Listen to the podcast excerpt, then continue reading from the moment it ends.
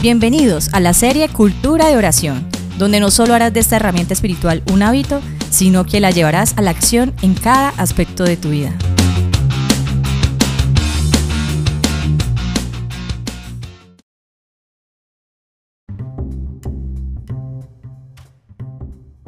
Seguimos en esta emocionante serie y hoy vamos a hablar de un tema muy importante, la oración que abre puertas. La oración es una forma de comunicarnos con Dios, de pedirle lo que necesitamos, de agradecerle lo que tenemos y de alinear nuestra voluntad con la suya. Y cuando hacemos eso, Dios nos responde y nos abre las puertas que Él tiene preparadas para nosotros. Y yo sé que eso suena muy bien, pero ¿cómo sabemos que Dios nos escucha y que además nos responde? ¿Qué dice la Biblia sobre esto? Bueno, la Biblia tiene muchos versículos que nos hablan de la oración y de las promesas de Dios. Hoy vamos a ver tres de ellos que están en el Nuevo Testamento, en los libros de Mateo, Juan y Santiago. Vamos a comentarlos y a ver qué podemos aprender de ellos. El primer pasaje es Mateo 7, de los versículos 7 al 11 que nos anima a pedir, buscar y llamar con confianza, porque Dios nos ama como un Padre y quiere darnos lo mejor. No se trata de pedir por pedir, sino de pedir con fe, con perseverancia y con humildad. Dios sabe lo que, lo que necesitamos y lo que nos conviene y nos dará en el momento y de la forma adecuada. A veces pensamos que Dios no nos responde porque no vemos resultados inmediatos o tal vez porque no nos da lo que queremos. Pero tenemos que entender que Dios tiene un plan para nuestra vida que es mejor que el nuestro. Y además Él actúa en su tiempo y en su manera. Entonces a veces nos dice que sí, pero a veces también nos dice que no. Y otras veces nos va a decir que esperemos. Pero siempre nos dice que confiemos en Él y que no nos desanimemos. Eso es súper importante. No podemos perder la esperanza ni la paciencia cuando oramos. Tenemos que seguir pidiendo, buscando y llamando, sabiendo que Dios nos escucha y nos responde. Y también tenemos que estar atentos a las señales que Él nos envía, a las puertas que Él nos abre y a las oportunidades que Él nos brinda. A veces Dios nos responde de formas que no esperamos o que no reconocemos y que tenemos que estar dispuestos a aceptar su voluntad y a seguir su dirección. El segundo pasaje es Juan 14, del versículo 13 al 14, que nos muestra la autoridad y la generosidad de Jesús. Él nos dice que podemos pedirle cualquier cosa en su nombre y Él la hará. Eso quiere decir que podemos pedirle a Jesús lo que sea, siempre y cuando sea conforme a su voluntad y a su palabra. Y así Él lo hará, porque Él tiene el poder y la capacidad de hacerlo pero también significa que tenemos que pedirle en su nombre, es decir, reconociendo su identidad, su obra y su señorío. No podemos pedirle a Jesús como si fuera un genio de la lámpara o como si fuera un cajero automático, sino como el Hijo de Dios, el Salvador del mundo y el Señor de nuestra vida. Total.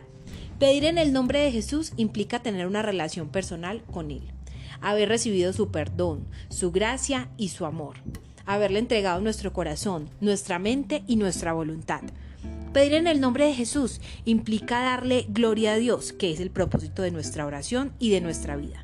No podemos pedirle a Jesús cosas que vayan en contra de su carácter, de su enseñanza o de su plan.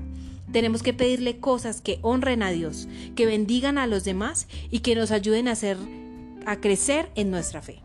El tercer pasaje es Santiago 4, versículos 2 y 3 que nos advierte de los peligros de orar con motivos equivocados, con egoísmo, con envidia, con violencia o con ambición. Santiago nos dice que no tenemos lo que queremos porque no le pedimos a Dios o porque lo pedimos mal. Y es que a veces no oramos porque no confiamos en Dios o porque no creemos que Él pueda o quiera darnos lo que necesitamos, o tal vez porque nos da vergüenza o miedo pedirle. Y otras veces oramos pero lo hacemos con malas intenciones, solo para satisfacer nuestros propios deseos egoístas sin pensar quizás en Dios o en los demás.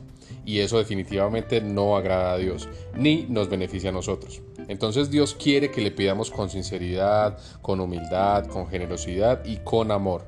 Dios quiere que le pidamos lo que Él quiere para nosotros y no lo que nosotros queremos para nosotros mismos. Bueno, hemos visto tres pasajes bíblicos que nos hablan de la oración que abre puertas. Hemos aprendido que Dios nos escucha y nos responde cuando le pedimos con fe, con perseverancia, con confianza, con humildad, con autoridad, con gloria y con buenas intenciones.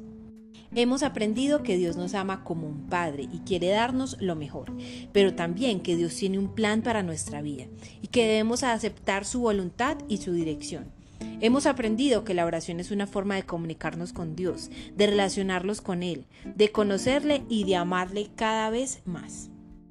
Ahora nos gustaría terminar este episodio con una corta oración relacionada con lo que hemos hablado y con un pequeño reto que nos ayude a aplicar lo que hemos aprendido.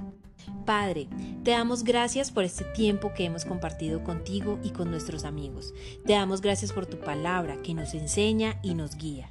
Te damos gracias por tu amor que nos perdona y nos salva. Te damos gracias por tu poder que nos ayuda y nos fortalece. Te pedimos, Señor, que nos ayudes a orar como tú quieres que oremos. Que nos ayudes a pedir, a buscar y a llamar con fe, con perseverancia, con confianza, con humildad y con buenas intenciones. Te pedimos, Señor, que nos ayudes a reconocer tu voz, a aceptar tu voluntad y a seguir tu dirección. Te pedimos que nos ayudes a vivir en tu presencia, a disfrutar de tu comunión y a crecer en tu amor. En el nombre de Jesús. Amén.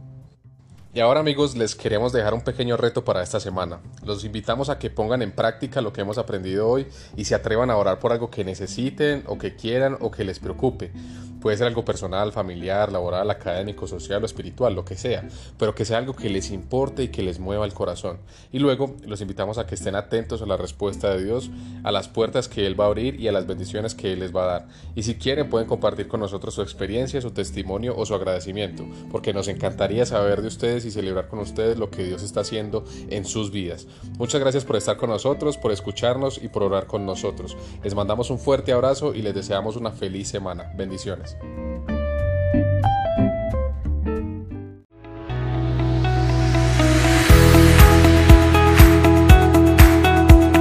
Somos Comunidad Gracia, un lugar pensado para la gente de hoy, que evoluciona de la mano de un Dios tan vigente como en los tiempos pasados.